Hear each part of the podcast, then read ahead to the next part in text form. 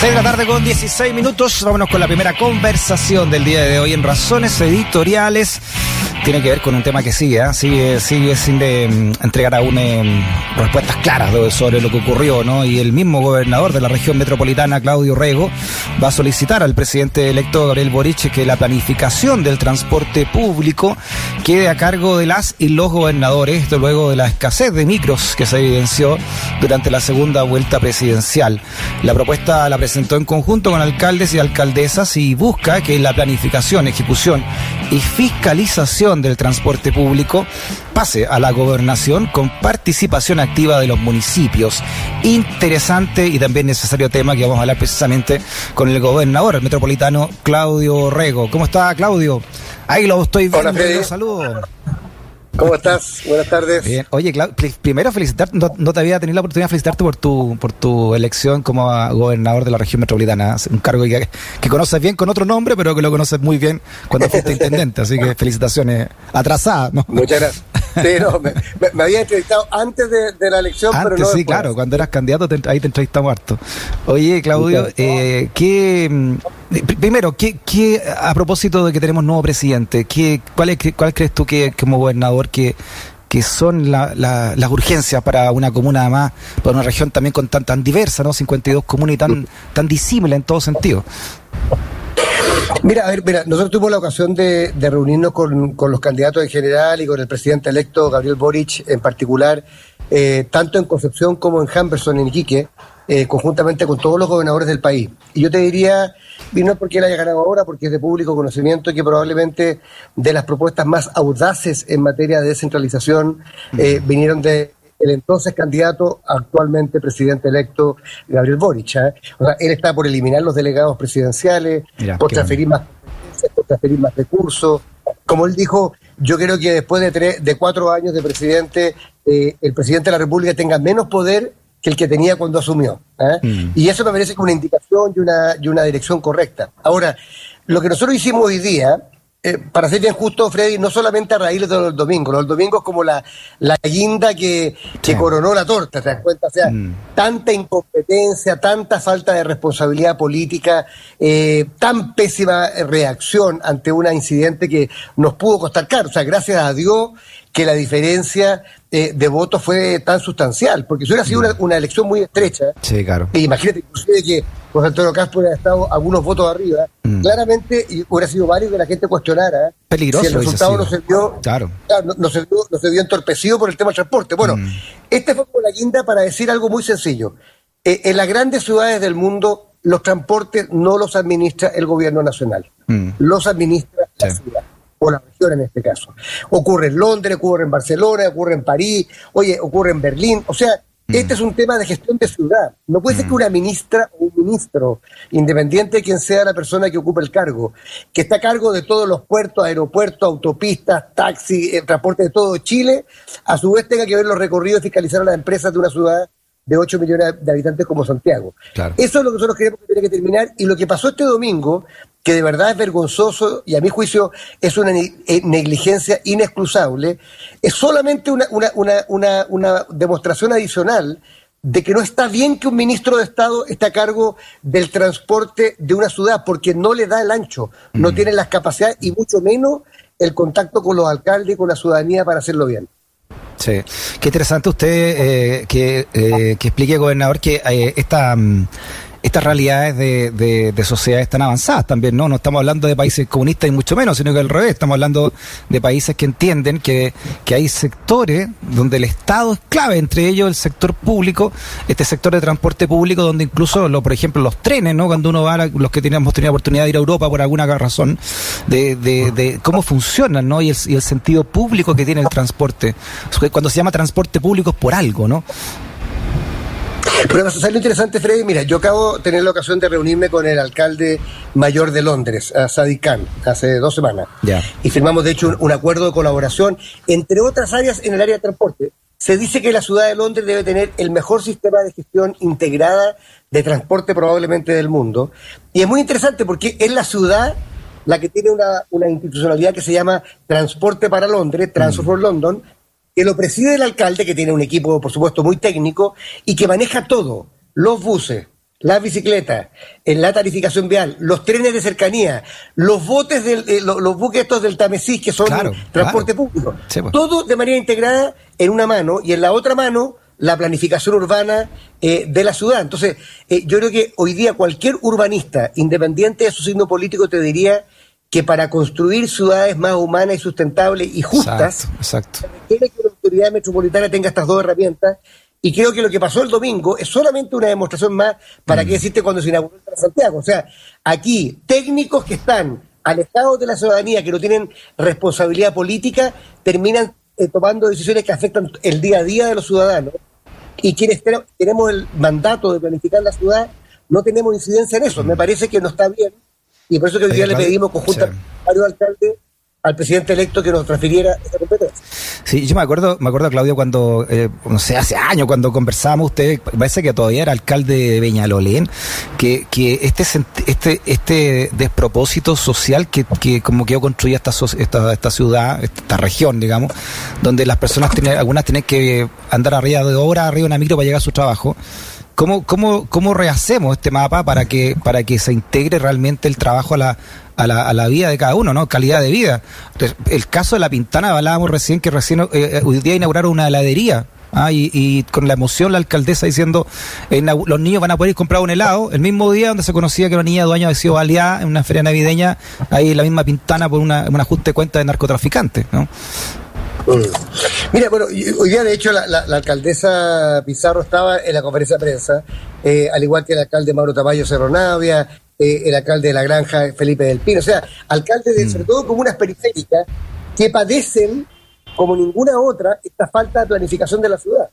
O sea, imagínate que Bajos de Mena, en Puente Alto, Freddy, eh, fue construido por el gobierno, eh, por el Estado chileno a través del Ministerio de Vivienda, mientras el Ministerio de Transporte hacía todas las líneas de metro para el sector norte de la ciudad. Entonces decía, mm. pero aquí hay algo raro, te das cuenta, una parte del Estado planifica hacia el sur eh, otra parte del Estado planifica hacia el norte y al final los perjudicados son los ciudadanos.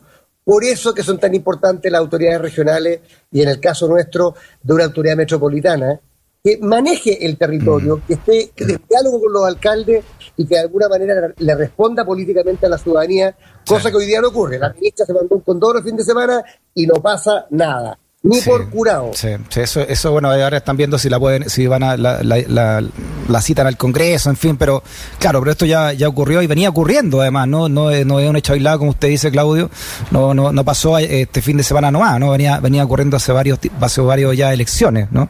Esta, esta falta. Usted decía en, en, un momento, Claudio, que, que no puede ser que una ministra o un ministro de, de un rubro tenga tanta responsabilidad como el servicio público entero, ¿no?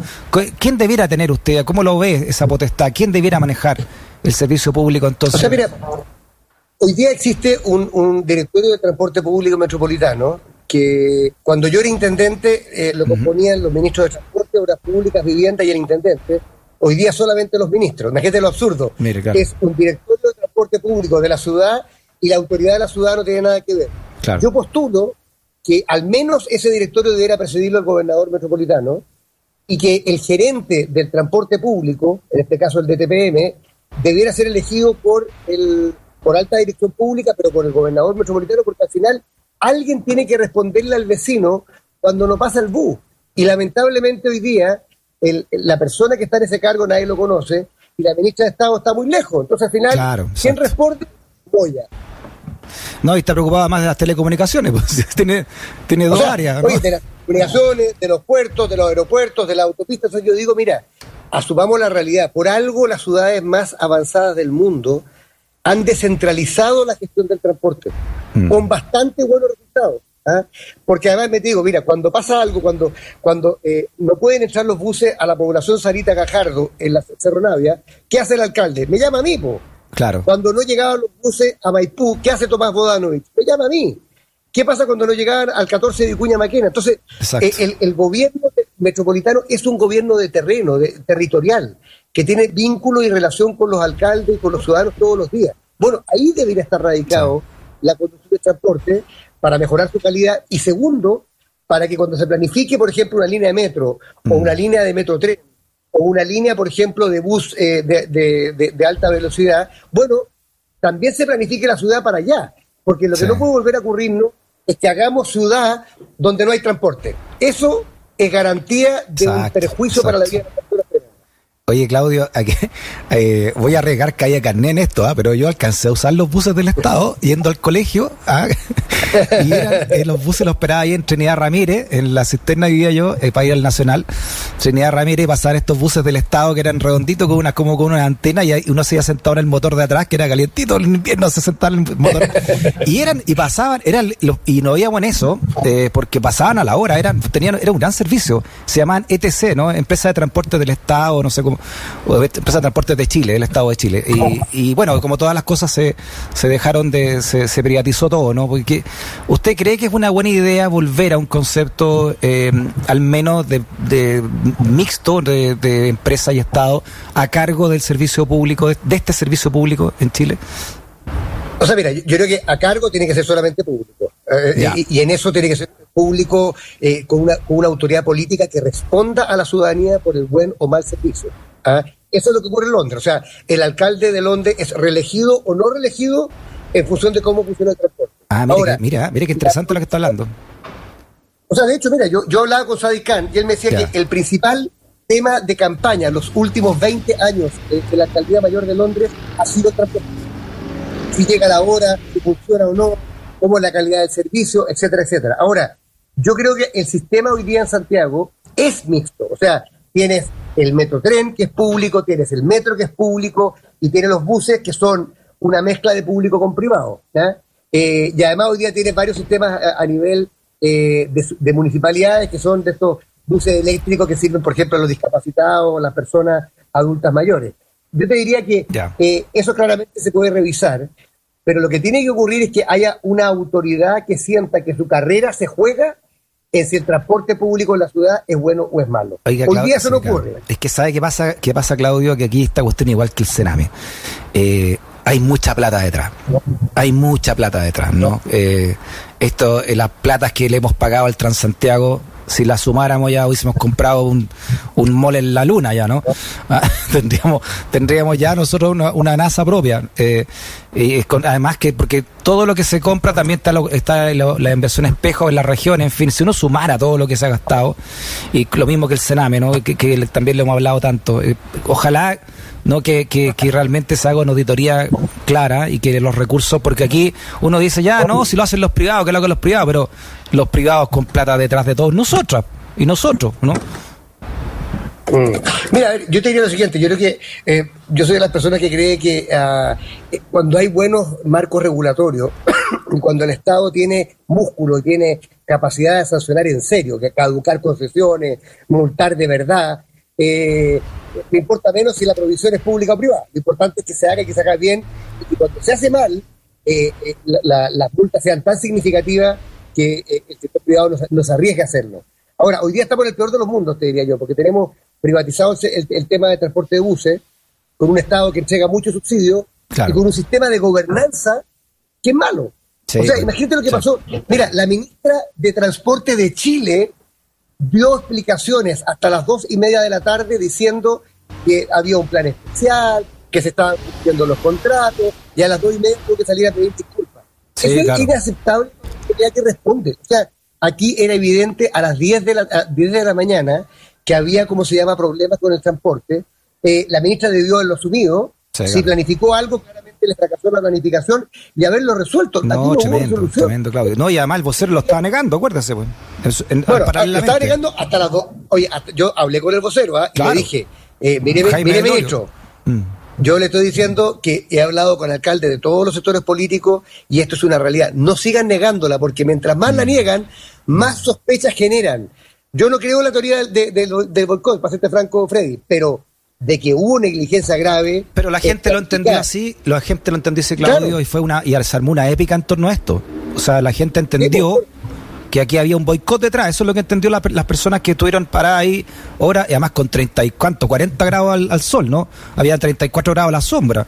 Imagínense la gente de la tercera edad que quiso votar. Y la periferia, además, porque Claudio, usted sabe que esto, esto no, no, eh, ataca a los que no tienen auto. Oye, Freddy, mira, digamos las cosas por su nombre. Esta es la elección más importante que teníamos en 30 años. Obvio, claro. O sea, si esto no ameritaba un plan de contingencia y un equipo de monitoreo. A- a- Yo le escribí a la ministra y la ministra me mandó un link de una página web para que yo contara los buses. Es una falta de respeto para una autoridad que ha sido elegida democráticamente. O sea. ¿qué es eso? La ministra debió haber estado desde, desde las 8 de la mañana monitoreando el número de buses, mirando, y ella misma salir a decir, antes que llegara ningún reclamo, mira, tenemos un problema, así lo estamos enfrentando. Por el Sí. contrario, escondieron la Sí. cabeza como la avestruz hasta las dos y media, y eso me parece inaceptable. Ahora, lo interesante es que esto, tú, tú lo dijiste hace un rato, ya había pasado en la primera vuelta. Lo- nosotros lo señalamos por escrito, hicimos una, una, un una, una comunicado de prensa durante la semana que por favor se prepararan. Ya había pasado también para el 29 de marzo, con el, el Día del Joven Combatiente, Sí. y para el 11 de septiembre. Digo, mira, si la autoridad nacional tiene tantas responsabilidades que no puede hacerlo, bueno, que la entreguen a la ciudad. Exacto. Oye, mi pega consiste en esto, Freddy, en hacer que la ciudad funcione bien. En consecuencia, Claro. si funciona en los países desarrollados del mundo, debería funcionar acá. Perfecto. Y espero que el presidente electo, dentro de las tareas que tenga, porque esto no tiene por qué ser igual para todas las regiones, pero en esta región al menos, el transporte y el ordenamiento y la planificación urbana tienen que ir Sí, de la mano. pues son 8 millones para- de personas. Se nos acabó el tiempo, Claudio, pero eh, ¿se han podido juntar ustedes, las, gobernadoras y gobernadores, con la con nuestra asamblea eh, constituyente? Digo, porque, pucha, que la experiencia que ustedes ya tienen como gobernadores y gobernadores de esta dualidad entre, entre el delegado presidencial, la gobernación, que como usted mismo dijo, no, no da para más, ¿no? Y además, ¿cómo, qué, qué es lo que realmente, cómo debiera ser realmente una gobernación de aquí en adelante para que tenga estas atribuciones que se necesitan y descentralizar de una vez por todas el poder? Mm. Mira, yo, yo, eh, o sea, nosotros como, como asociación de gobernadores ya nos hemos reunido en dos ocasiones eh, con la convención constituyente, con la directiva. Eh, ya ellos sesionaron en Concepción con el, con el gobernador eh, Rodrigo Díaz. Nos hemos reunido con, los con, los, con los constituyentes de nuestras regiones. Y yo además expuse hace algunas semanas en la Comisión de Régimen Político. Ya. Precisamente haciendo referencia a lo que tú dices, yo creo que eh, mucho se ha puesto énfasis en, en la parte dogmática de la Constitución, que es muy importante, qué derechos tenemos, qué derechos no tenemos, los principios fundadores del Estado y la organización política.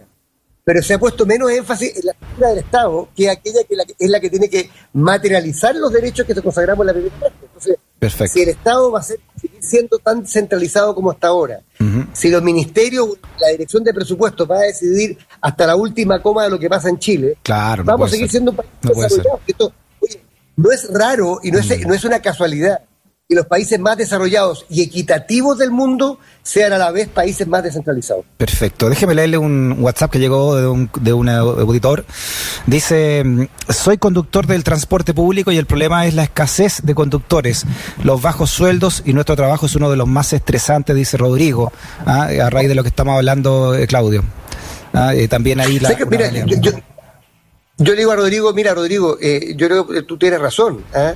pero por lo mismo si hay escasez de, de conductores, tú solamente refuerzas mi punto de vista en cuanto a criticar al gobierno. Si yo sé que hay escasez de, conductores y tengo un día tan importante eh, donde nada puede fallar, Exacto. como la elección más importante de los últimos 30 años, tengo que hacer un esfuerzo adicional a eh, incentivo económico o lo que sea para que las empresas puedan salir a la, a la calle con los buses. Entonces, eh, si hay escasez de conductores, mayor razón para haber hecho un esfuerzo adicional que no se hizo y que lamentablemente demuestra que el gobierno nacional está bastante más alejado del territorio los gobernadores y los alcaldes.